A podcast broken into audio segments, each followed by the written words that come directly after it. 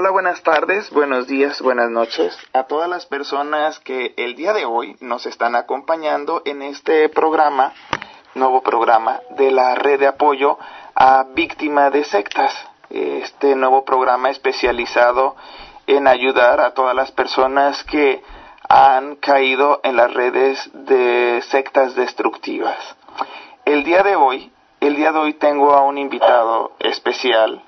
Él perteneció durante varios años a una secta ocultista de estas esotéricas, místicas, también llamadas sociedades secretas, y que han influido a las nuevas agrupaciones pertenecientes a la nueva era. Durante muchos años, esta persona que le ha entrevistado el día de hoy, al que llamaré Toño, no es un nombre real, lo llamaré así para proteger su integridad física. Durante muchos años él perteneció y, y, fue testigo de muchos rituales de los que estaremos platicando y por supuesto su vida se vio afectada por esta por una de estas agrupaciones. El programa va a estar dividido en dos secciones. La primera donde platicaré con Toño junto acompañado con la presidenta de la red de apoyo, Mirna García. Y en la segunda parte estará, por supuesto, todo el panel de e investigadores e integrantes de la red de apoyo, los cuales están integrados por el profesor Pablo Raúl Estinga, él es investigador de la Universidad del Estado de Iowa, también Verónica Mendoza Cox, licenciada en Ciencias de la Comunicación con especialización en Comunicación Organizacional. Gladys González, licenciada en Trabajo Social con Consejería y Psicoterapia en Miami, Florida. Nuestra presidenta Mirna García, ella es profesional de la salud pública con grado en ciencias médicas, consejera psicológica y orientadora, y su servidor Ulises Osaeta, periodista eh, y actualmente estudio antropología social y estudios latinoamericanos en la Universidad de Los Ángeles, California. Y bueno, voy a empezar, voy a empezar, eh, hola Toño, antes que nada, gracias por, gracias por compartir eh, tus experiencias con nosotros. Hay algo que me llama mucho la atención. Tú fuiste integrante de una sociedad secreta que se llama Fraternidad eh, Rosa Cruz de Max Heindel. Son los famosos Rosacruces, muy conocidos, pero además tienen mucha influencia dentro de otros grupos también que son parte de las sociedades secretas. ¿No es así? Sí, sí, ellos, ellos eh, son como una línea dentro de dentro de, la, de las sociedades esotéricas y bueno, y tienen bastante peso dentro de las sociedades esotéricas. Ah, ¿En qué momento de tu, en qué momento de tu vida eh, es cuando tú te integraste? ¿Cómo es que conociste esta agrupación? Pasaste por la sede. ¿Tú ya tenías nociones de, de esa sede? Tenía nociones, tenía nociones, tenía nociones de qué, de qué, de qué hacían. Y bueno, en realidad estaba orando y, y para ver qué, qué tenía que hacer de, para entender ciertos problemas que me estaban pasando y bueno, me, encontré con la fraternidad Rosa Cruz en oración y, quise ir a ver qué pasaba. En aquel momento yo me interesaba, me interesaba por, por, el, por ese tipo de caminos, me interesaba por el tipo de camino, por esa búsqueda de, de verdades, supuestamente verdades esotéricas que, que iluminaban la vida de la gente, ¿no? Pero en realidad la, la búsqueda original es, es, de la verdad, digamos, ¿no? Como que uno busca la verdad, busca ciertas verdades eh, que, esotéricamente eh, cree, cree que le van a esclarecer las cosas, cree que le van a esclarecer la vida, porque, porque se entiende así, ¿no? Y en realidad, bueno, arroja mucha confusión sobre la vida, ¿no? Más, más, que, más que esclarecerla, ¿no? Cuando tú te acercaste por primera vez, eh, Usualmente estos grupos tienen un lapso de periodo donde tú pides entrar y en lo que en realidad entras a lo que le llaman ellos los talleres, por ejemplo, ¿no? Que ya es adentro de los templos. Eh, lo que ellos lo que ellos dan es un periodo de, conocimiento de la, de la enseñanza y después si querés te podés, pedir para ser estudiante regular que es es un periodo de, conocimiento de la enseñanza, donde vos das un, haces un examen en base a los libros de ellos, y entonces quedas, quedas como estudiante regular y te empiezan a enviar lecciones eh, que tienen que ver con eso, con eso, con esos, con eso que sucede en los templos, ¿no? este, después, después de dos años puedes pedir el probacionismo y pasar a ser, pasar a ser probacionista, que es pasar por un periodo de pruebas donde uno tiene que llenar con tinta líquida una, una cruz todos los días, tiene que llenar con tinta líquida una cruz todos los días. Quiero aquí hacer un... Y disculpame, a, eso, a eso te referías con lo del templo, a eso te referías con lo del templo. Sí, ¿podría hacer una aclaración sobre las cruces? O sea, ¿qué era lo que ustedes marcaban?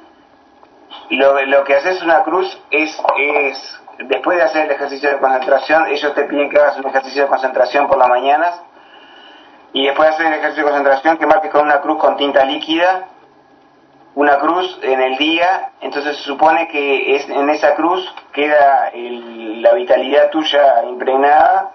Eh, eso no, se, no se entiende muy bien, ¿podría explicarlo? ¿Cómo que queda la impregnada, la vitalidad, la cruz? La cruz Como es...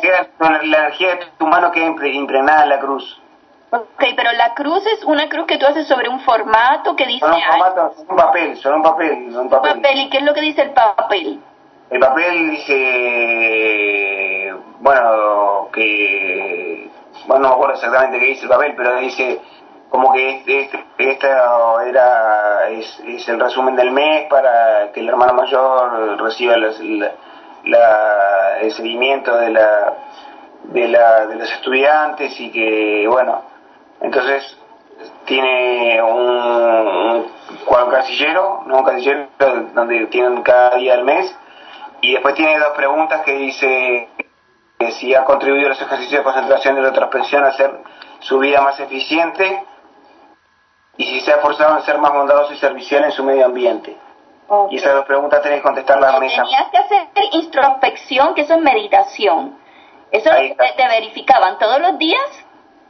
Todos los días tenías que hacer la, introspección y la concentración.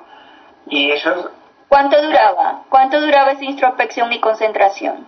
Bueno, no sé, 15 minutos, más o menos, 20 minutos. ¿Todos los días? Todos los días, sí, todos los días. Ah, ¿tenía una hora?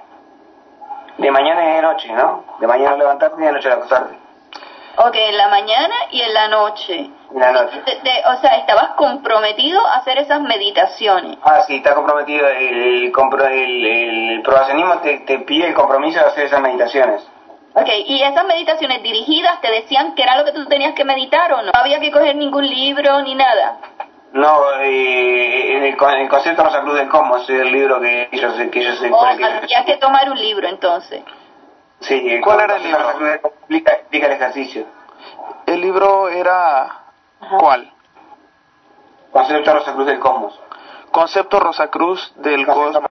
Sí, el ritual de iniciación es un ritual, es un ritual que hacen que hacen las probacionistas con la Biblia, con, con un pasaje de San Juan. Hacen un ritual de iniciación. Sí, Mirna, tenés una pregunta, ¿verdad? Sí, sí, porque era que lo de la cruz que yo insistí en preguntar un poquito es porque él hacía esa cruz para, o sea, Toño, porque hacías la cruz para ofrecer un registro al líder, ¿no? Una cruz donde tú, bueno, claro, no estabas consciente, pero tenías que hacer una cruz de todo lo que hacías todos los días y luego esa cruz él te decía que se la mandaba a, a un, ¿cómo es mayor? Hermano mayor. Hermano mayor. ¿Y quién es ese hermano mayor que se lo mandaba? ¿Tú lo conocías, el hermano mayor? El hermano mayor no lo conocías. El hermano mayor se supone que es un, que es un, estado, es un ser que se ha iluminado y que está, que está sirviendo en, la sede central. en la sede central no es un ser humano. No es un ser humano, es un ser que no tiene cuerpo. Ah, ok. Entonces el líder le entregaba esa cruz a un ser que no tiene cuerpo. A un ser que no tiene cuerpo. La, ponen, en, la ponen en, el templo y, y, después se supone que se reúne en el cuerpo astral. Se reúne el cuerpo astral. Eso del cuerpo astral es que hay un cuerpo espiritual y se reúne el ser que no tiene cuerpo. No es ser humano, se reúne. Exactamente, se reúne con los otros, con los otros que saben, que saben salir del cuerpo. Oh, las personas, que salir del cuerpo. O sea, los, hacías las meditaciones salían del cuerpo. No todo, no todo, no. Se supone que se supone que con el tiempo empezaba a, empezaba a salir del cuerpo. Pero eh, ese, este... Era la aspiración, era la aspiración de ellos, ¿no? De salir del cuerpo y curar a la gente. Este hermano mayor solamente tenían comunicación, no, todo, no todos los que pudieran salirse del cuerpo o tener un viaje astral, sino más bien un grupo gobernante. ¿O todo sí, más bien una, cúpula es lo que se supone que eran los más avanzados, los que tenían la comunicación con él. Ok, o sea que la mayor parte de la gente no lo veían, pero el líder te decía que se comunicaba con ese ser que nadie veía, pero que se supone que cuando tú hacías las meditaciones te conectabas con él. ¿Es así o no es así? Es así, es así, se supone, se supone, que, se supone que es así. Ok, y todo eso ustedes lo creían rotundamente. Sí, lo creíamos, sí, lo creíamos. Sí, ¿Tú, lo creíamos. ¿Tú sabías desde un inicio de este hermano mayor astral etéreo? Sabía el inicio del hermano mayor, este, ese sí, sabía el inicio, sí. O sea, Y bueno, lo que pasa es que en un principio uno lo toma, uno lo toma como, como que son seres eh, iluminados, como que son seres eh, eh, que están ayudando, como que, como que están ayudando, como que son santos, santos espirituales, ¿no? Como que, como dicen ellos que son santos. Y después, bueno, se da cuenta que hay todo un, todo una gran, un gran río que, que, que es eh, es muy nocivo mentalmente, ¿no? hace mucho daño mentalmente todo eso, ¿no? Claro, eh, si estás creyendo todo eso. Eh, y aparte de eso, ¿qué edad tenías cuando empezaste en ese grupo? Perdón. Bueno, 20... 23 años más o menos tenía cuando empecé ese grupo. ¿Por qué hago este hincapié? Porque muchas personas que nos van a estar escuchando van a cuestionarse cómo es posible que tú creyeras eso claro, pero ellos no entienden todos los procesos que tú has pasado. ¿Tú podrías explicar cómo una persona inteligente, profesional... Lo que pasa es que lo, lo, ves como lo ves como como que fueran santos, ¿no? Lo ves como que fueran como que fueran seres eh, admirables, lo, lo, ves como que fueran seres admirables, seres eh, de, luz que, que te ayudan. Entonces, lo asocias con eso y, lo ves como una cosa buena, favorable, ¿no? Y tú eres una persona, tú estabas corriendo una carrera universitaria, ¿no? Y no había ciertas incompatibilidades o ciertas incoherencias entre lo que tú estabas viendo dentro de los Rosacruces y lo que y el pensamiento científico que estabas adquiriendo en la universidad. Y sí, y sí, yo creo que el pensamiento científico que estaba teniendo en la, universidad fue lo que me empezó a criticar las cosas, ¿no? En un principio lo que me empezó a criticar las cosas, después ¿Qué, Jesús, pero... ¿Qué fue lo que hizo que, que casi no se entiende, perdón? Que el, pensamiento científico que estaba adquiriendo en la universidad me, me hizo criticar las cosas, ¿no? Criticarlas, sí. Claro. ¿Qué fue lo primero que te empezó a, que, con el que tuviste un choque entre lo, el pensamiento universitario y lo que estabas observando dentro de los Rosacruces? Lo, lo primero que tuve un choque fue con lo, con de los auxiliares invisibles. Los auxiliares invisibles se supone que, que son, son personas que están más evolucionadas que otras y que se supone que ayudan a curar a la gente por las noches. Se supone que son personas como vos y yo pero que han evolucionado mm, por el, por el trabajo espiritual, han evolucionado y son capaces de, tomar conciencia de lo que hacen de noche y curar a otra gente por las noches. Y empecé a darme cuenta que todo eso había, había una cosa muy, muy turbia atrás de todo eso, ¿no? Que, que esa, esa, esas enseñanzas sobre salir del cuerpo y curar por las noches se, se le daban a gente que, que no estaba en condiciones de, de, de tomarla, ¿no? Que había gente que estaba que estaba aprendiendo cosas así y no estaba en condiciones morales ni mentales de hacer ese tipo de cosas y que estaba generando problemas con todo eso, ¿no? Sí, perdón, perdón, Toño. Eh, ¿quiénes, ¿Quiénes te informaban, informaban que se iban del cuerpo por las noches y que curaban gente y que regresaban? ¿Quiénes le informaban, Toño, eso? ¿Quiénes informaban? ¿Quiénes eran las los personas? Que, los que te informaban que se iban del cuerpo. ¿Cómo, ¿Cómo, sabías? No, eso lo hacen todos. eso todo lo hacen en secreto, no dicen nada quiénes son. Nunca, nunca dicen quiénes son. O sea, lo que quiere o vos puedes estar hablando con uno de ellos y él no te va a decir nada que es eso, uno Eso era lo que enseñaba el líder. Y ustedes se lo creían. O sea, el líder les decía, por las noches se van y se van del cuerpo y se van a sanar y estas personas están aquí y ustedes no saben quiénes son, pero son los que están aquí al lado de ustedes. Y ustedes se miraban unos a otros y decían, wow, ¿quién será? ¿Así era? Era algo así, algo así, algo así algo así, que no, se sabe, no se sabe quiénes, quiénes son las autoridades invisibles y, y que podía ser uno, uno de ellos o, uno de otro país, porque supone que podía ser de otro país también. Ok, entonces en ese momento pensaste que uno de tus compañeros podía hacerlo, pero no te lo decía, ¿sí o no, Toño? Claro, que podía hacerlo, pero no te lo decía. Ok, entonces el el más bien el truco o la técnica del líder era hacerte creer que los que estaban alrededor también lo hacían, pero entonces te hacía creer como lo veías que era verdad. O sea, eh, aquí aquí queremos, lo que se quiere entender, queremos dar a entender al público cómo son los juegos para llevar a una persona a mm. creer en estas cosas. Así es. Toño, hay, hay, hay una parte de los, de los grados iniciáticos donde hablan del Chambalá, que es una, al parecer es una ciudad, ¿verdad? ¿Has oído hablar de ella?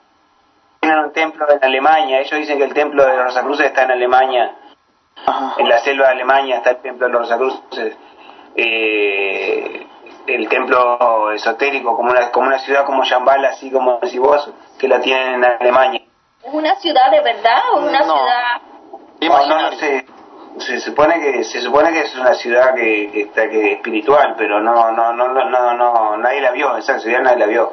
¿Quién, ¿Quiénes viven ahí, en esta ciudad de la que tú haces mención? Y se supone que ahí viven otros hermanos mayores, otros hermanos mayores que, que han alcanzado la iluminación y que, y que trabajan para la humanidad ahí. Que trabajan para la humanidad, no sé qué trabajo para la humanidad hacen ahí, pero bueno. Pero estos, estos seres iluminados alcanzaron un grado de conciencia tal que ya no necesitan el cuerpo físico, entiendo.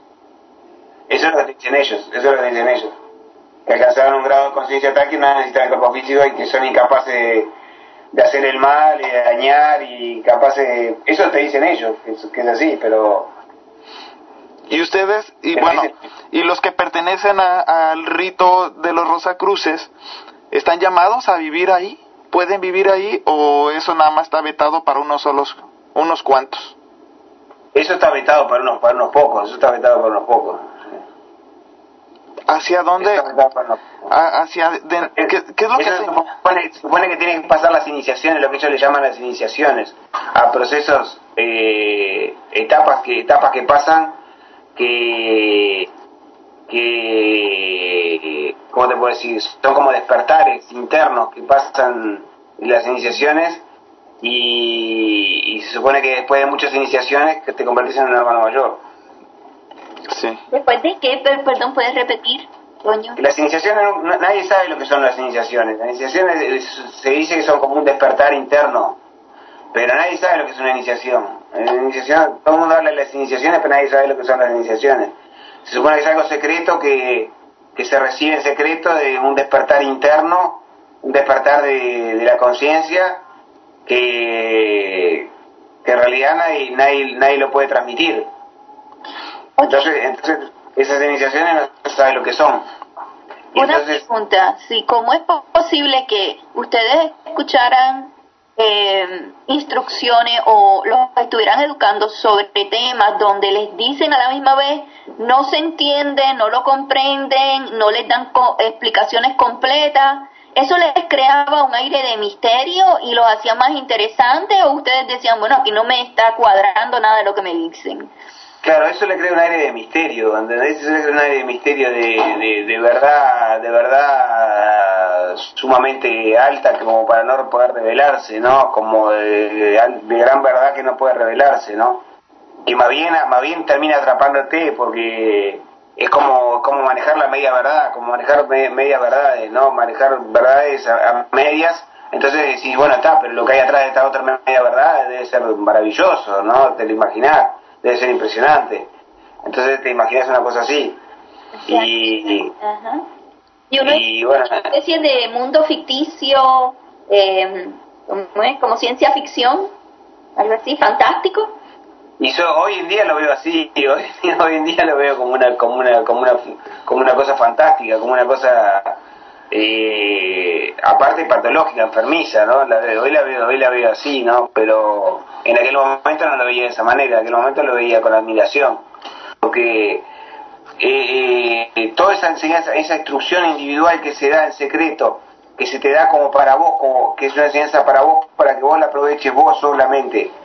Eh, eso como que uno se siente como privilegiado de, de estar recibiendo de repente en sueños sueña cosas y, lo toma como una instrucción, como una instrucción. O, o, en la, o en las meditaciones se le ocurren cosas en las meditaciones y lo toma como parte de la instrucción. Pero eso es porque se los enseñaban ustedes, que un sueño era una instrucción. Eso se lo decía el líder. Una instrucción. Claro, un sueño puede ser una instrucción. Eso es lo que decía el líder, ¿no? Claro, claro. Entonces, entonces todas esas instrucciones que uno empieza a manejar, que empieza a manejar cosas, atadas, atadas de los pelos, ¿no? Todas atadas de los pelos, porque ¿qué, qué, quién te dice que, que, que está desarrollando tal cosa o que estás o que estás o que tenés que tener tal virtud para servir a la humanidad? Todas cosas, cosas, cosas que uno a hacer.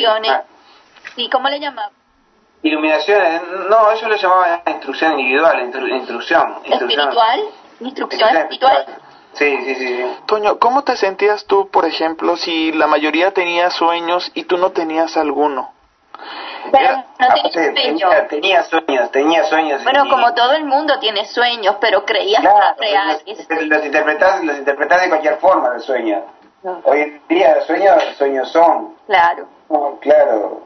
Si, si estás soñando algo, no puedes, no puedes dar atribuciones místicas al sueño porque sí porque te terminas, terminas viendo todos los sueños como un, como un problema espiritual, como una, como una cosa espiritual. Y los sueños de repente son sueños que son del inconsciente y nada más.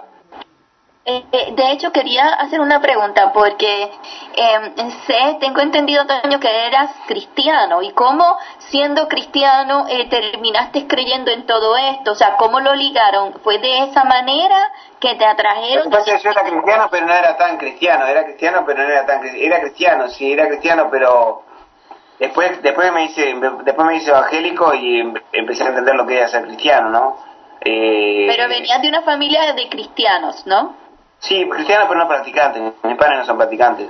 Ok, no eran practicantes, eran cristianos, pero no nunca te engancharon por esa idea de que somos cristianos y te vamos a ayudar a, entender más a Dios ni nada de eso, o sea, no te engancharon por ahí. Sí, eso, sí, también, sí, eso sí. ¿Como si te engancharon o no?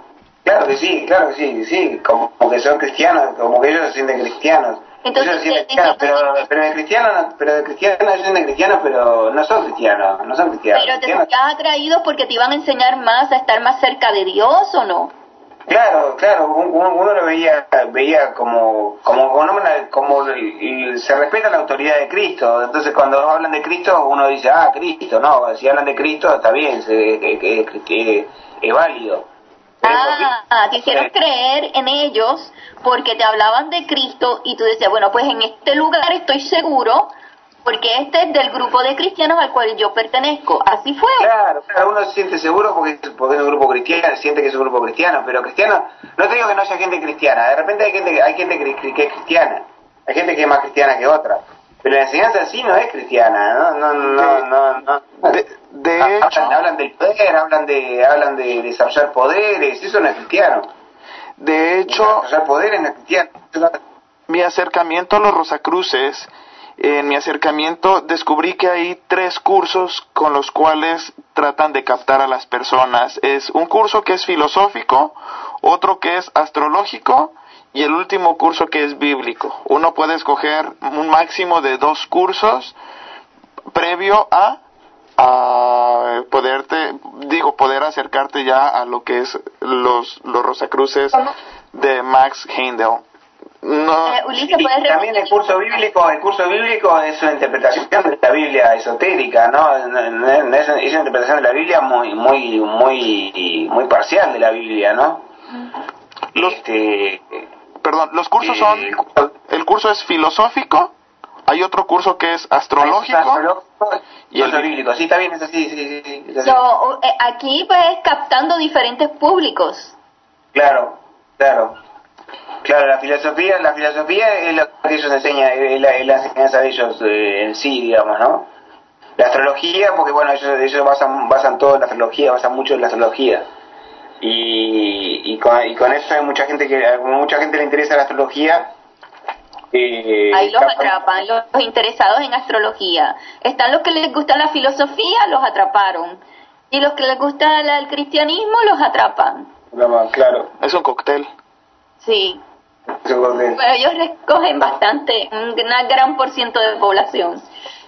a través de esto y, y no es único digo muchos muchos cultos iniciáticos y muchas sociedades secretas usan este tipo de temas justamente para atraer verdad y eso fue una de las razones Eh, al- dentro del aspecto vivencial dentro de tu vida Toño empezó yo yo tuvi- tuvimos este acercamiento por una serie de problemas que tú eh, consideras que vienen de este culto, de estas sociedades secretas. ¿Puedes platicar con nosotros al respecto? Sí, en realidad eh, este, pasaron los años y quedaron consecuencias de todo eso, ¿no? Yo hace años que no voy, pero quedaron consecuencias de todo eso que, que siguen calando en mi vida. Eh, ellos, ellos hablan mucho del desarrollo de la voluntad y, y como que uno tiene que hacer algo, eh, eh, siempre tiene que hacer algo, que el, peor pecado es quedarse quieto, quedarse sin hacer nada. Entonces, eso es una cosa que se ha trasladado a mi mente y, que, que queda grabada en mi mente de que, de que uno tiene que hacer algo. Bueno, pero a veces es como decía Mirna, el desarrollo de la, la voluntad, todos tenemos voluntad, no, no hay, no hay que desarrollar la voluntad, todos tenemos voluntad, ¿no? No es necesario desarrollar la voluntad. Entonces, me encuentro con situaciones en mi vida donde, donde me encuentro con exceso de voluntarismo, eh, eh, exceso de voluntarismo permanente, ¿no? Eh, de, tener que hacer cosas y bueno y, y reacciono un poco buscando buscando tranquilidad, buscando tranquilidad, ¿no? Buscando tranquilidad. Eh, sé que te llevaba a descontrolarte. O sea, porque te enfocaban, eh, el- lo que te transmitían, la idea que te transmitían era que tenías que estar buscando desarrollar la voluntad todo el tiempo y por lo tanto tenías que estar activo.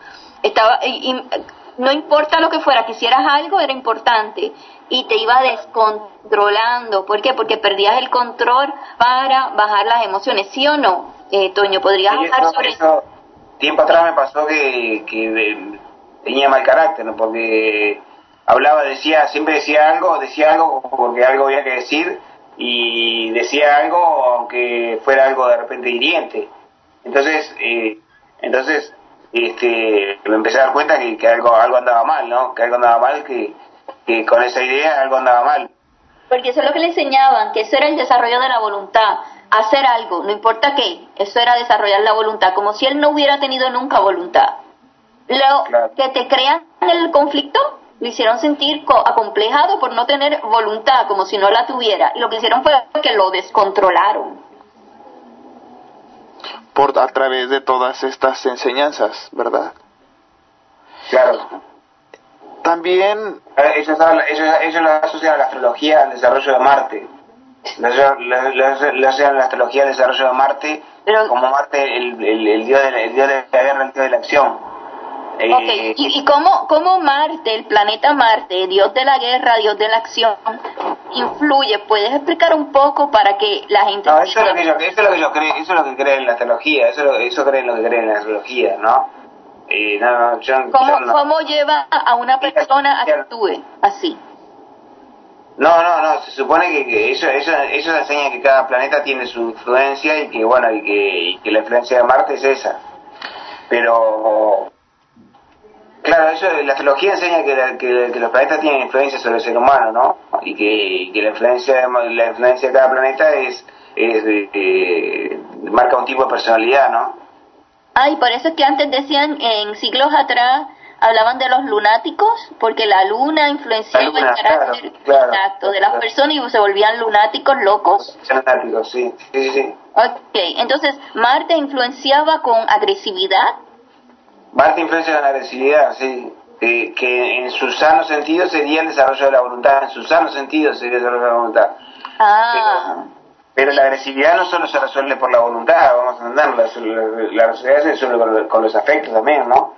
De hecho, la mejor forma de resolver los problemas de agresividad es por medio de los afectos, de, de recuperar la salud afectiva de la persona y no de la voluntad, porque la voluntad lleva enred- a enredarse como me enredaba yo en hacer cosas, en seguir haciendo cosas y, y, y volverse un poco cruel, ¿no? Uno se, uno se vuelve un poco cruel. se puede volver muy cruel, porque si la gente, yo no, yo no, no- nunca fui tan, nunca fui tan malo, pero si la, si la persona eh, tiene un rasgo de crueldad y adopta esa filosofía, se puede volver muy cruel, ¿no? Toño, tengo otra pregunta que tiene que ver con la doctrina dentro de la visión, cosmovisión cristiana. Lucifer es- fue un ángel de maldad. Sin embargo, eh, para los Rosacruces, Lucifer es un ángel de conocimiento. Ellos, ellos consideran que Lucifer, eh, que las fuerzas marcianas son las fuerzas luciferinas y que, y que la conquista de Marte implica la conquista de las fuerzas luciferinas que hay en, en la propia alma. Pero Entonces- es Satanás, ¿sí o no? Sí. Ah, no, ellos hacen una diferencia entre Lucifer y Satanás. Dicen que son dos distintos. Dicen que. Satanás es uno y Lucifer es otro. Ok, ¿puedes explicar un poco la diferencia para, para que la gente entienda? Eh, eh, ellos dicen que Satanás, lo que el- el- el- la, la lección que tenemos de enfrentar a Satanás es, es retarnos al dominio propio. Que ellos lo, lo relacionan a Saturno. A Satanás lo relacionan a Saturno. A la fuerza de Saturno. Que a retar al dominio propio, al autocontrol y al, al dominio propio. Y, y la fuerza luciferina no, no, no, no desarroll- no desarrollaría la acción, no tendría que desarrollar la acción. Eso, eso es la diferencia y, y, y de la acción pasan al conocimiento. Lucifer es del mal también, pero... Eh, Pero no es malo, o sea, es conocimiento. A través de la maldad se consigue el que- conocimiento. como que como que como que tuvieras que re- recuperar las fuerzas eh, luciferinas para, para el alma para el bien como que ellos, ellos hace- hacen eso eso ese ese planteo como que tuvieras que recuperar ganar las fuerzas las fuerzas del mal para el bien en, en tu propia alma Porque luciferino lo interpretan como luz por el farol, ¿no?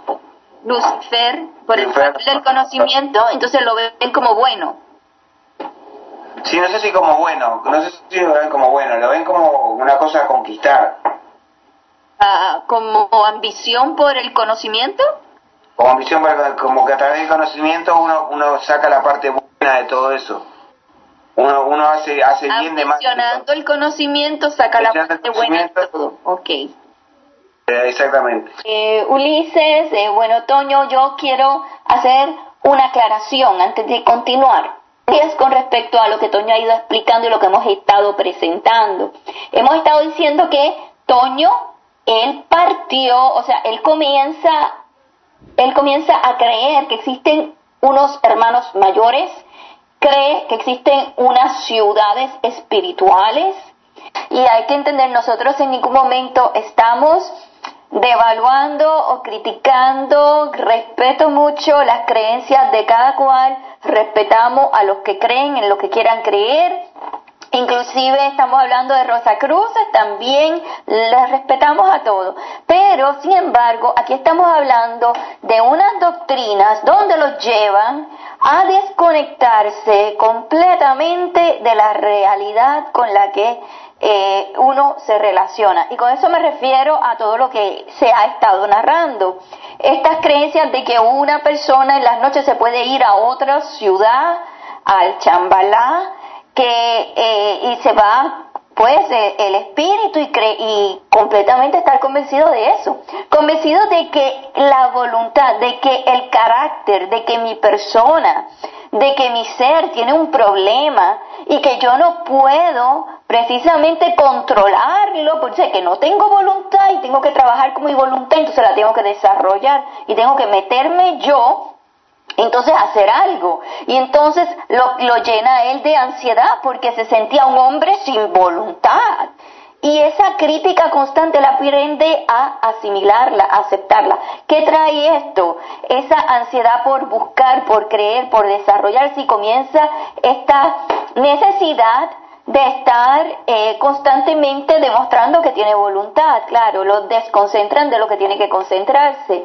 Eh, con respecto a esto, estamos enfocándonos en los daños, en los daños que provocan estas doctrinas, el tú creer que realmente te puedes desconectar del cuerpo, porque existen las personas que para los cristianos que critican, ¿cuántos cristianos no creen en los santos?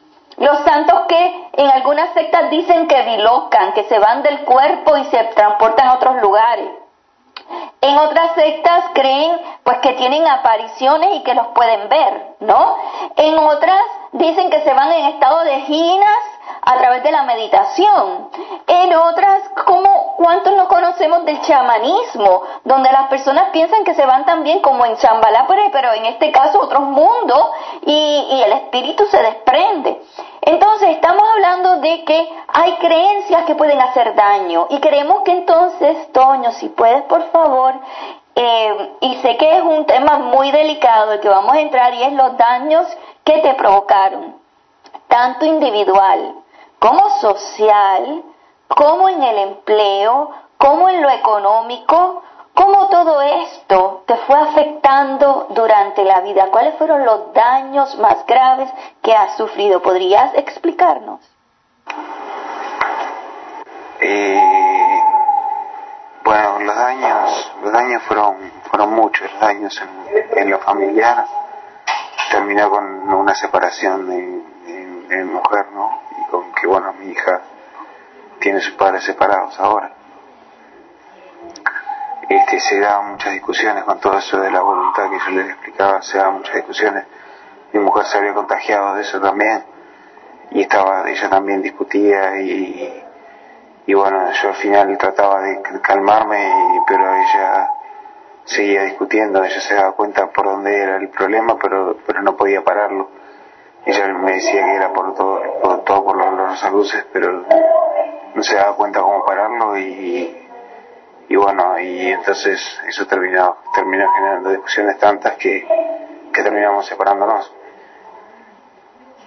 Este, eh, había diferencias en cuanto a, cómo tocar el tema, a tocar el tema, eh, ella ella no quería ni tocar el tema, ni tocar el tema, y yo necesitaba hablarlo, que un poco lo que le decía a mi hermana, que necesitaba hablarlo bien para poder, para poder dejarlo de hablar después, como, como lo hablé con ella, como lo hablé con mi hermana, y no encontraba tampoco ningún psicólogo con el que pudiera hablarlo como, como se debía hablar. Y, y bueno, y este, y terminamos separándonos, terminamos separándonos con mujer. Y en cuanto a formar una nueva familia, también creo que eso me, me, me da un poco de falta de confianza como, como para entablar una relación con una nueva, una nueva pareja, este, que me, me amedrenta un poquito. No me siento tan confiado en mí mismo como para empezar una nueva relación de pareja. Este, con mi hija, bueno, con mi hija trato de que con mi hija las cosas sean sean diferentes, le pongo todo todo toda la fuerza para que con mi hija las cosas sean diferentes. Pero pero bueno, este quizás ella sea lo que me saca lo que me saca del problema, María Clara es lo que me saca del problema. Pero también es un precio muy caro para una niña de 11 años ser el que saca, saca el problema a su padre este, cuando el padre tiene que ser el que le dé a la niña, no, no, no, no al revés, ¿no? Este, bueno, en lo, en lo personal, en lo personal me dejó, me dejó siendo una persona muy sufrida, muy tendiendo a, a dejarse pasar por arriba.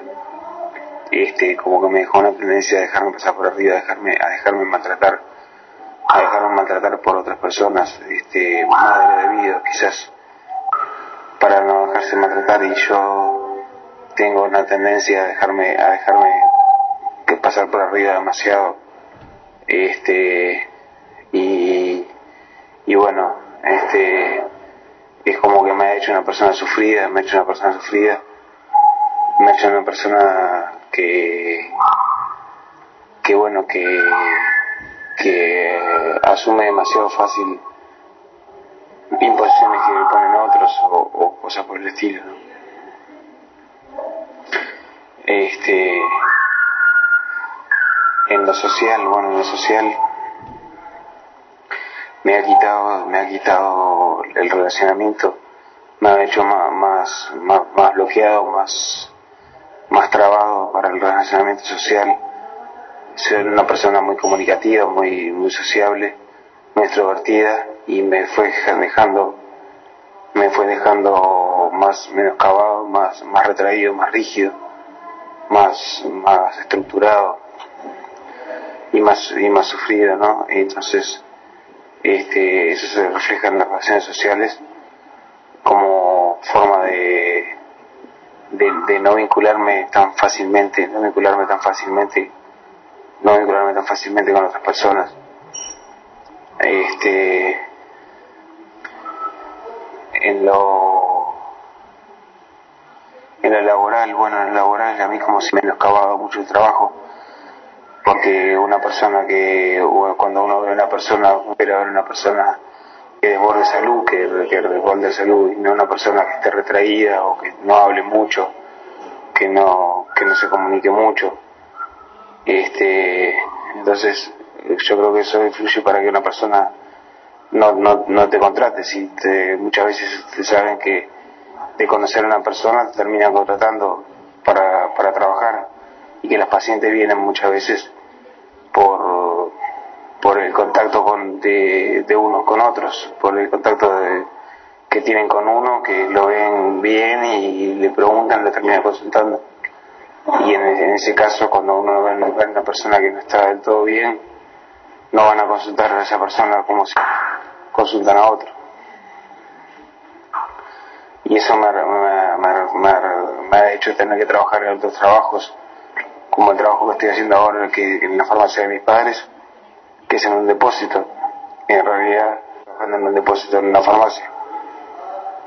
Que bueno, el trabajo en el depósito lo hago, lo lo hago bien, pero este es un trabajo que bueno, que yo sé que podría, podría estar haciendo otra cosa mejor. Y económicamente, bueno, económicamente, evidentemente, acá en Uruguay como en ninguna parte del mundo, vive mal. Y yo en realidad estoy bastante, estoy pasando, no te digo necesidades, no paso necesidades, pero, pero bueno, vivo con bastante poco. Digo, yo soy una persona que, que no le interesa mucho el dinero y que no se preocupa mucho por el dinero, entonces con poco me, me conformo. Pero si miro como, como vivo en Uruguay, vive mucho mejor que yo, ¿no? Entonces, económicamente me, me, me en eso también, ¿no? Bueno, a grandes rasgos es eso lo, lo, que te puedo decir, no en síntesis, eso es lo, lo, que les puedo decir. Este, lo que me pedían que le, que le dijera. Bueno, este, espero que esto sirva de ayuda para otros. Ya la charla de ayer me sirvió mucho, me dejó mucho mejor, me cambió mucho el estado de ánimo me, cambió, me, me, me, dejó, bien, me dejó bien a mí y, bueno, y espero que también pueda servirle de ayuda a otros, por lo menos para que otros no caigan presos en, en las redes de, de, esta secta, ¿no? Ay, Toño, te damos las gracias, te damos, te manifestamos nuestro respeto, nuestra admiración, nuestro agradecimiento, porque ellos se necesitan de grandes agallas, de mucho amor por el prójimo, de una valentía, humildad sobre todo y un gran sentido de responsabilidad eh, por los demás. Esto no lo estaría, esto no lo haría cualquiera. Muy pocas personas estarían dispuestas, muy, muy pocas, a compartir sus vivencias, su dolor, gran humildad se necesita. Y, eso, y toda persona que manifieste este tipo de, este acto que acabas de hacer es un acto admirable. Así que de parte de todos. Mina, eh, Gladys, eh, quería también dar a, Toño mi profunda gratitud por expresar sus pensamientos, sus emociones con nosotros y le doy muchas, muchas gracias. Estás ayudando más personas de lo que te puedes imaginar. Y de nuevo, muchas gracias por su contribución. Y Verónica, tú querías decir algo. Hablar de, en relación a, por ejemplo, estos auxiliares invisibles. O sea, a veces uno puede pensar que solamente alguien que verdaderamente está muy mal de la cabeza puede creer en eso. Y, y, y no es así. Yo les puedo hablar de casos de sectas que, surgen dentro de iglesias formales, como ha sido, por ejemplo, el grupo de la, de la Virgen del Rosario del Pozo, ¿no? Que entra dentro de lo que es la Iglesia Católica, siendo un grupo que no es parte de la Iglesia, pero se llama así, se engancha y engancha a la gente pensando que es un grupo que te va a llevar a, a una verdad que no es, con principios gnósticos, ¿no? Estos auxiliares invisibles es igual a lo que ellos pueden llamar seres plenos, o sea, seres perfectos, seres de luz, ¿no? Seres translúcidos, que son términos que determinaban que la, gente podía llegar a un grado tal de perfección que ya no se iba a ver. O sea, que tú lo podías tener a un lado, estar con él platicando, ¿no? Él podía ver todo lo que estaba pasando y tú no te dabas cuenta, ¿no? Pero ahí estaba. Y uno piensa que solamente en, en, en, en sectas esotéricas de hace miles de siglos atrás existía. Y esto es algo de que sigue actual, que estamos en, en pleno siglo XXI y se sigue viviendo, ¿no? Eh, en el grupo este, por ejemplo, pensaban que el compañero que estaba al lado, así como ellos, ¿no? Este, ya algunos nos mencionaban con mucha claridad. Puede que existan adeptos que ahorita, o bueno, no les llamaban así, les llamaban promulgadores, ya ahorita leviten, ¿no? Su compañero de al lado ya puede tener desprendimiento. Ustedes no saben los sacrificios que ellos hacen. Entonces, esa gente hace tanto sacrificio que el que está al lado de ti ya puede levitar. Es más, muchos de ellos ya leen las conciencias. Y como se supone que había una falsa humildad y nadie decía qué grado de desarrollo tenías, en qué plano de crecimiento espiritual te encontrabas, no qué tan grande y qué tan cerca estabas tú de la perfección, tú ya podías estar leyendo conciencias y el de al lado no lo sabía. Y eso solamente lo que lograba era que hubiera un servilismo, es decir, tú tenías que humillarte más, tú tenías que ser. Al escuchar yo a Toño, yo sé que la gente finalmente cae en estos pensamientos que te van alejando de la realidad, que te van metiendo en un mundo donde eh, tú estás apartado del resto de la sociedad, ¿no? Y que te va convirtiendo tanta ambigüedad, tanta incertidumbre, tanto misterio, ¿no? Te van generando una psicosis. Este activismo que llevó a Toño a perder a su familia, a tengo que actuar porque tengo que hacer algo, ¿no? Que lo llevó a, a, caer en una, en una forma de, bueno, todos son señales. ¿De qué manera me están hablando a mí? En todas las sectas se ve. Es la mejor forma de sacar a la gente de su realidad, generándole un activismo, activismo, activismo, de tal manera que si tú no utilizas el tiempo para servir a la secta, tú lo estás desperdiciando, tú estás perdiendo la oportunidad de llegar a convertirte en este ser pleno, en este ser de luz, tú estás perdiendo la gracia. Entonces, en esa, en esa línea, se vale perder esposo, se vale perder hijos, se vale perder familia, se vale perder salud, se vale perder dinero, se vale perder sueños, se vale perder vida profesional, se vale perder todo. Es un activismo, es el plan perfecto para que tú pierdas el sentido de tu vida. Excelente, sí, y eso que menciona, esa, esa desconexión, ese desconectar la parte, todo lo que tiene que ver con el análisis de lo que nosotros hacemos, ese pensar antes de actuar, se logra, de las sectas te rompen esa conexión, entonces las personas desarrollan lo que son hábitos, esa costumbre automática. Entonces reaccionan violentamente o reaccionan con arrogancia o ya están predeterminados cómo van a reaccionar ante ciertas personas cuando le dicen algo. Y entonces ni siquiera piensan ni analizan cuando tú le dices nada. dicen, mira, pero razona. No, la persona te va a reaccionar quizás hasta violentamente porque ya están automatizados. Que era lo que decía Toño, ¿no? Que él reaccionaba por ira porque algo tenía que hacer. Él ya no pensaba ni reflexionaba sus actos. Él decía, tengo que reaccionar porque eso es lo que tengo que hacer, ¿no? Un acto de ira, un impulso, una manera de, de, de, de, no dejar que las cosas pasaran, de, en este afán de desarrollar la voluntad. O sea, qué cosa más fuerte. Sí, así, sí, así, lo van entrenando. Ese es un entrenamiento. Así es. La persona entra en una automatización y por eso es que hablamos de que se convierte en una especie de robot. O sea, ellos piensan, la gente entra en un no pensar, en un actuar y en un continuar y, y sigue. Bueno, es mucho más fácil convencer a una persona que no piensa que una persona que lo analiza todo. ¿Por qué? Porque se sienten presionados porque yo tengo que impresionarlos a todos para que todos sepan y todos me reconozcan y todos me acepten, para que no me rechacen y no me critiquen porque entra en eso. Entonces eh, hacen una serie de eh, cosas. Perdón, perdón, Ulises. Eh, hacen una serie de cosas para ser aceptados, ¿no? Es decir, tienden a incluso a autosacrificarse para que se les reconozca como que todo ese esfuerzo que están haciendo, pues también sea reconocido por parte del, del, de sus propios compañeros y de los líderes.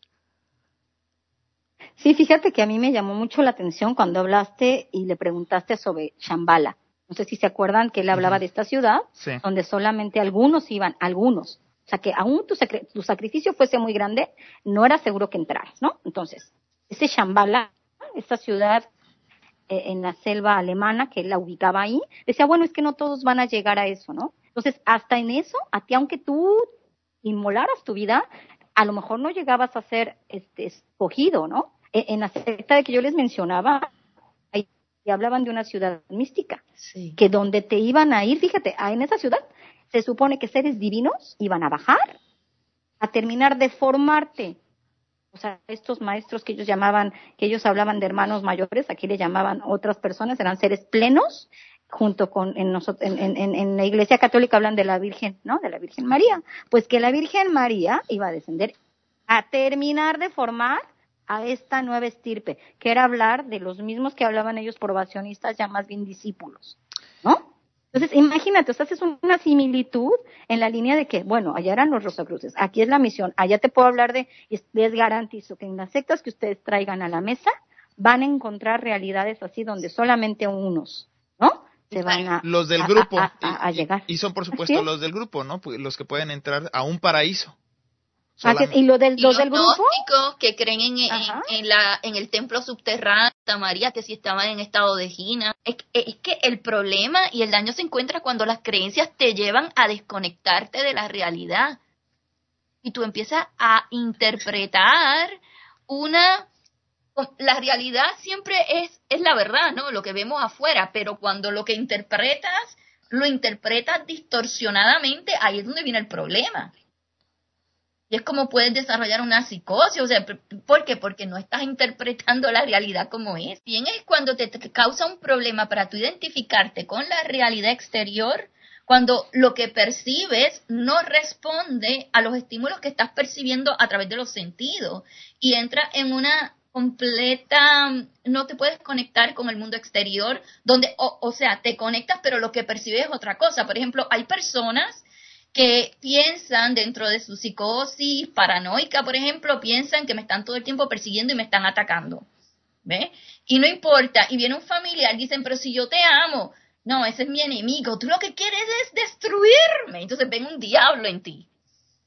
Y entras en ese tipo de, de, desconexión, o sea, no importa lo que tú percibas, percibes otra, tú interpretas otra cosa. ¿Por qué? Porque en realidad nosotros percibimos a través de los sentidos, porque eh, existen estructuras en nuestro cerebro que tienen diferentes funciones. Y una cosa es lo que nosotros percibimos y otra cosa es cómo codificamos la data que percibimos, cómo la vamos asimilando y codificando. Y según cómo la identifiquemos y el significado que le demos a eso que estamos percibiendo del medio ambiente va a ser vamos a recordar nuestra experiencia, ¿me entienden o no? O sea, si para mí yo viví y lo que vi fue a fulano, me dijeron que estaba levitando y aunque él estuviera en el suelo, yo me sugestioné y me sugestionaron de que y me hicieron creer que él estaba levitando, yo voy a recordar que él estaba levitando, porque así fue que yo lo interpreté en esos momentos y eso fue lo que yo codifiqué. Y cuando yo lo recuerdo, lo voy a recordar levitando, ¿me entienden? Sí, sí, sí, es como un pensamiento generado que nunca existió, pero que tú lo diste por cierto, aunque no lo hayas visto. Y por eso. De tanta influencia que había alrededor. Exacto, y así se da la alteración de la conciencia porque tú percibes algo que no responde realmente a lo que estás percibiendo a través de los sentidos, pero como fuiste sugestionados, estabas en un estado hipnótico, por ejemplo, tú puedes prácticamente a través de la sugestión, porque hipnosis es sugestión para quien no lo sabe, pero en la hipnosis lo que hacen es que te van sugestionando, te van confundiendo, te van desconectando precisamente con la capacidad para tu crítico, para hacer evaluaciones, para tú analizar, te desconectas y sencillamente empiezas a responder, a responder a instrucciones y las ejecutas. Cuando tú entras en ese tipo de automatización, donde tú vas a reaccionar automáticamente, entra en una especie de heurística donde es rápido. No, esta es la respuesta y esta es la que voy a dar. ¿Por qué? Porque eso es lo que tú asimilaste. Fuiste sugestionado para entrar en eso. Y entonces vas a reaccionar de esa manera. Pero cuando tú vas a recordar, como no estuviste pendiente de los detalles para analizar, eso lo vas a obviar y vas a entrar en una amnesia. Porque no lo codificaste.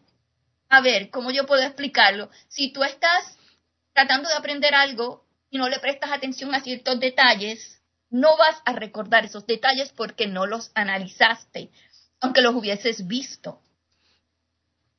Nosotros cuando miramos, percibimos un sinnúmero de estímulos eso, pero se hablan por eso de estímulos que son primados, positivos y negativos. ¿Por qué? Porque todo esto se ha estudiado científicamente. Cuando percibimos con los ojos, a través de los ojos, o escuchamos, escuchamos muchas muchos, muchos estímulos. Percibimos muchos, muchos estímulos a través de los ojos. Pero donde pongamos la atención, esos son los estímulos que vamos a recordar. Son esos los que vamos a recordar. No son los que no, a los cuales no les ponemos la atención aunque estés percibiéndolo todo. ¿Me siguen? Sí. sí. Y Mina, em, quería añadir que muchas personas uh, piensan porque son uh, inteligentes, buen, no, bien educados, eso no, eso no le puede pasar a ellos, son you know, profesionales o um, eso porque hay personas que piensan que eso no, eso no puede pasar, eso no, no, puede afectarlo a ellos porque ellos son inteligentes. Eso más que le pasa a la gente que son este, ignorantes o no de hecho, de, eso puede, eh, eh, eso puede, afectar, no hay discriminación aquí. Eh, eso es mi, mi, you know, uh, en la verdad suprema de, observación. Um, en la verdad suprema de Shokuhara todos había muchos científicos dentro de la verdad suprema los que intentaron asesinar a muchas personas dentro del metro de Tokio. Y, y muchos eran profesionistas Mirna. Digo, sí sí de hecho eso iba a decir. O sea es que el que es inteligente los más inteligentes no dicen eso porque saben que una persona no tiene que ver una cosa es la inteligencia académica y otra cosa, inclusive, es la inteligencia emocional, pero, ok, ya hoy día se sabe que hay una diferencia entre una y otra, pero tú puedes ser, mantener una inteligencia académica intacta, pero desde el punto de vista de algunas áreas, especialmente cuando estás traumatizado o cuando has sido programa, de alguna manera sugestionado para reaccionar de una manera, tú puedes entrar en lo que se llaman respuestas eh, como heurísticas, podrían ser este, hábitos donde tú reaccionas automáticamente y no estás pensando, tú sencillamente respondes a instrucciones. Por ejemplo, muchas personas van guiando en un auto y, se les va la mente a otro lugar y, llegan al lugar y llegaron al lugar que no era porque no estaban pensando. Eso no quiere decir que sean menos, eh, eso no quiere decir que sean menos o más inteligentes. Es sencillamente que absorbe tu atención. ¿Dónde estás poniendo, en qué te estás concentrando? ¿Cuáles son los conflictos que tú tienes que resolver? Todo será relativo. Se sabe que mientras menos estrés, menos conflictos, pues tú vas a tener una visión más amplia, tu capacidad crítica, tu flexibilidad cognitiva, pues va a ser mayor. Pero no se debe a que tú seas más inteligente que el otro, es que tú tienes menos conflictos y menos estrés que el otro. Y, en muchísimos estudios hoy día se han hecho donde se eh, precisamente evalúan a los estudiantes que eh, antes de coger un examen, a los que los estresan, bajo condiciones de mayor estrés, bajo condiciones de menor estrés, cuando están más relajados, duermen, descansan, salen, hacen una llevan a cabo una ejecución muy superior y mucho mejor cuando no están en estrés y cuando no tienen conflicto. Y no me digan que cuando tú estás en una secta donde te están criticando, te están devaluando, te están diciendo que tú eres un pecador, que lo hiciste mal, que tienes, que tienes un montón de defectos, mira, te van a crear un conflicto. La persona va a estar más pensando en resolver ese conflicto, en cómo impresionar a los demás para que me acepten, que en precisamente pensar qué me están haciendo y por qué me lo están haciendo, o me están engañando o no me están engañando. ¿Por qué? Porque están tratando de resolver el conflicto lo más que les, o sea, lo más que les causa dolor, lo quieren resolver porque es lo que les causa el conflicto, es lo que les causa, los traumatiza hay cosas que he observado incluso dentro de los adeptos de sectas, es que hay una cierta infantilidad, es decir, los líderes crean a infantes, donde el líder o el grupo es el que toma la decisión de la vida y entonces los, los seguidores van teniendo menos responsabilidades y se vuelven más dependientes en cada una de las decisiones que van tomando. Por ejemplo, si hay que comprar una casa, si hay que andar con, hay, hay que tener una nueva pareja o uno está buscando una nueva pareja, si uno está buscando un trabajo, usualmente le dejan todo al a las manos o en las manos, lo dejan todo en las manos del líder para que éste tome las decisiones, llega hasta ese grado, ¿no? Lo hemos observado, y entonces eso va provocando una infantilidad. ¿Estoy bien en mi observación, Mirna? Digo, tú eres la especialista en pues, estos sí, Claro, eh, lo del infantilismo sí está relacionado con la dependencia, definitivamente. Ese deseo, esa, esa respuesta, esa necesidad de depender, ¿por qué? Que lo primero, el primer paso es hacerlo sentir inseguro. ¿Qué pasa cuando te hacen sentir inseguro? Cuando te hacen, mira, tú no sabes ni interpretar, tú no sabes, eh, tú estás tan lleno de defectos que, que ni siquiera eh, puedes eh, saber qué te conviene y qué no te conviene, todo lo haces mal, te regañan frente al público, te humillan, la persona termina bien cohibida. ¿Y qué es lo primero que hace? Déjame extenderle mi brazo al del lado al líder para que no tropiece, para no cometer más errores. Entonces, como un nene chiquito le da la mano para, para que lo guíe, para no seguir cometiendo errores. Eso se llama, esa es la infantilización, ese es el proceso. Exacto, pero si, si la persona sabe que eso va a pasar, ellos no van a entrar en, esa, en ese grupo, esa organización. Eh, ellos al principio eh, lo, lo, tratan con mucho um, um, uh, mucho amor, mucho cariño, mucho de, admiración, eres especial y cuando después de un tiempo es cuando eh, eh, empiezan a, a, criticarlo y, y, quitarle la la, la persona.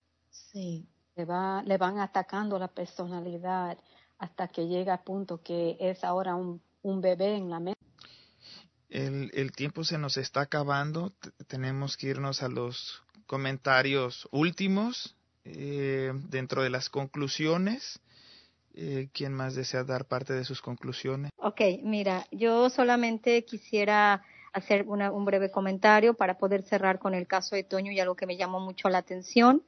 Él, él tuvo eh, ayuda antes de llegar a la red y no avanzó lo que él esperaba en su en su en su en su en su reincorporación, readaptación a la sociedad, porque a pesar de, de, tener psicólogo no podía entender lo que le había pasado.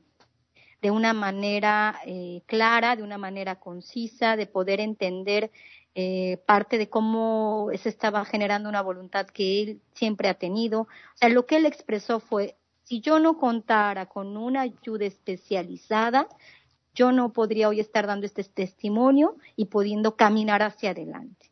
Entonces ahí es donde yo hago un llamado a todos los que nos escuchan a entender que la red de apoyo está para eso. No hay mucha gente que pueda comprenderlo, no hay a niveles de diferente índole que puedan comprender este fenómeno sectario creciente que lastima, que hiere, que, victimiza y que al final el poder tener la ayuda adecuada puede hacer que mucha gente se reincorpore de una manera efectiva a la sociedad. Yo, independientemente de agradecerle a Toño el que haya tenido, como dijo bien Mirna, el valor de, de hablar de su testimonio, también decir bien fuerte, ¿no? Hay gente que no puede admitir que ha sido engañada. Es más fácil engañar que aceptar que lo ha sido. Y este llamado es para todos aquellos que sienten eh, eh, la duda de habré caído en un grupo sectario. Es que sabes que en la secta que yo estaba, pues no vivía en comuna, ¿no? Pues mira, ya el hecho de que tú hayas tenido que llenar reportes para decir lo que hacías, desde que te levantabas hasta que te dormías, y meditabas o no meditabas, eso habla de un control y eso habla de un grupo sectario. A que la gente despierte y que, bueno, tomen en cuenta la red como un, órgano que, eh, sin ningún tipo de intencionalidad personal, sin ninguna otra cosa más que ayudar, estamos aquí para tenderles una mano eh, en, ese, en ese gran abrazo de caridad que nosotros, bueno, cada uno de nosotros hacemos extensivo y que sentimos, ¿no? En, empatía por todos los que están pasando por un proceso así. Eso es todo lo que yo quería decir, este Ulises. Muchas gracias, Verónica. Eh, profesor Pablo. Eh, sí, gracias. por supuesto, quiero extender mi, agradecimiento a, a, Toño por el testimonio, por salir adelante y, hablar y dar la cara, ¿no? y, decir lo que le ha pasado eh, como decía Verónica, no es algo muy fácil de admitir muchas veces, ¿no? Y quería volver un poco a lo que dijo Mirna antes, eh, que si bien todos tenemos el derecho de creer lo que creemos y cada uno quiere creer lo que quiera, pues está en su propio derecho y nosotros este, estamos a favor, por supuesto, del derecho de, culto y, la libertad de culto.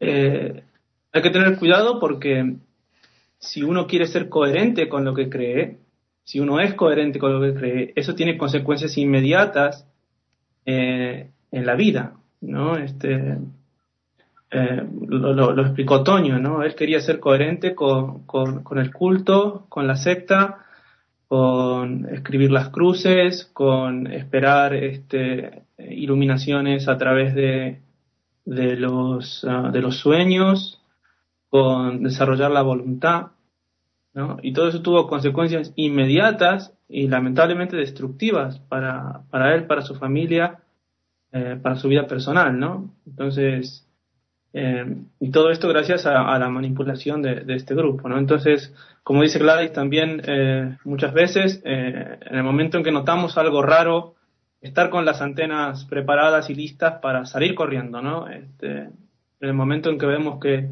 estamos en un grupo, en una situación o con una persona que esto no me cuadra, pues tener cuidado ahí, ¿no? Eh, y nada, estamos aquí, como dijo Verónica, para, para ayudar. Muchas gracias, profesor. Eh, Gladys, ¿algún último comentario? Sí, eh, si, se, si se encuentran en, en, una situación, en un lugar y lo invitaron lo han invitado a una, reunión o una comida, lo que sea, y, y, y, estás sintiendo como que la gente te están haciendo sentir especial y que tienes que venir a una de las reuniones y, y empiezan a, a, decir cosas que para ti es como un medio raro o lo que sea.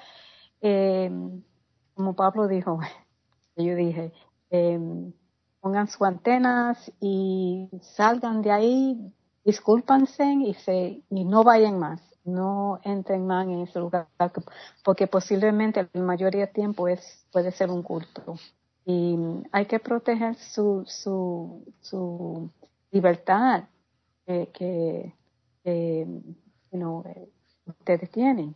So es importante de, de darle, you know, vivir en gratitud en esta vida que tiene este, la, la libertad para disfrutar de em, um, sanamente la, la, la vida, esta vida muy bonita que tenemos. So, um, de nuevo, muchas gracias, Toño, por su contribución, um, porque mucha gente van a, oír lo que está, van a, you know, poder recibir la ayuda por lo que él ha dicho. Sí. Y eso solamente puede hacerlo él más fuerte, porque él está, eh, you know, tener el, el, ¿cómo se dice?, el valor de hablar sobre la experiencia que él tuvo.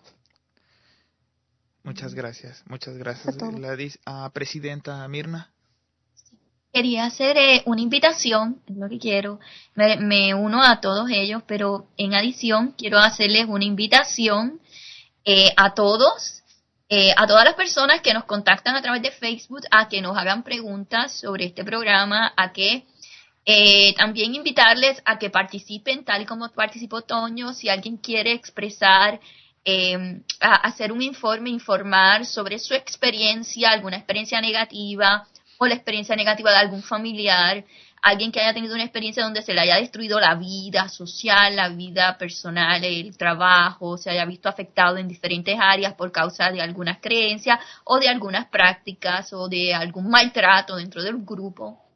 Los invitamos a que nos contacten, que nos hagan preguntas a través del Facebook, del privado, de las preguntas. Se nos pueden enviar preguntas y nosotros las vamos a contestar en el próximo programa. Las vamos a contestar y si alguien desea participar, pues déjennoslo saber porque vamos a continuar con este tipo de entrevistas y vamos a seguir de ahora en adelante, ¿no? Unice, vamos a seguir con los casos y vamos a seguir eh, haciendo entrevistas a diferentes personas afectadas que hayan estado afectadas por alguna secta destructiva. De hecho, sus testimonios nos interesan, nos interesan porque también alertan a otras personas, porque otras personas se pueden ver identificadas porque hay características comunes que vemos día a día, que hoy por ejemplo hablamos de una sociedad secreta, de grupos de este, gnósticos, por ejemplo, pero también estos grupos comparten similitudes con con otro, con sectas destructivas, ¿no? Esto, esto que estamos hablando es parte de, ser de las sectas destructivas.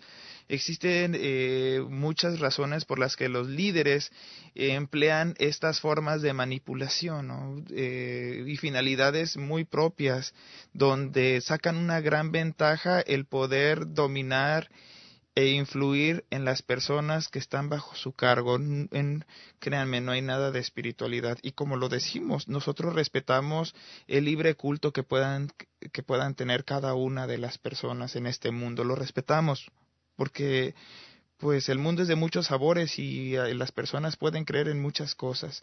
Pero cuando están afectando, cuando están cuando están afectando a las personas y están destruyendo sus vidas, entonces nosotros estamos aquí para alertarlos. Y, y, como les decía, hoy platicamos de una sociedad secreta, pero esto, esto aplica en las organizaciones destructivas todas. Y pues, Mirna, ¿algo último?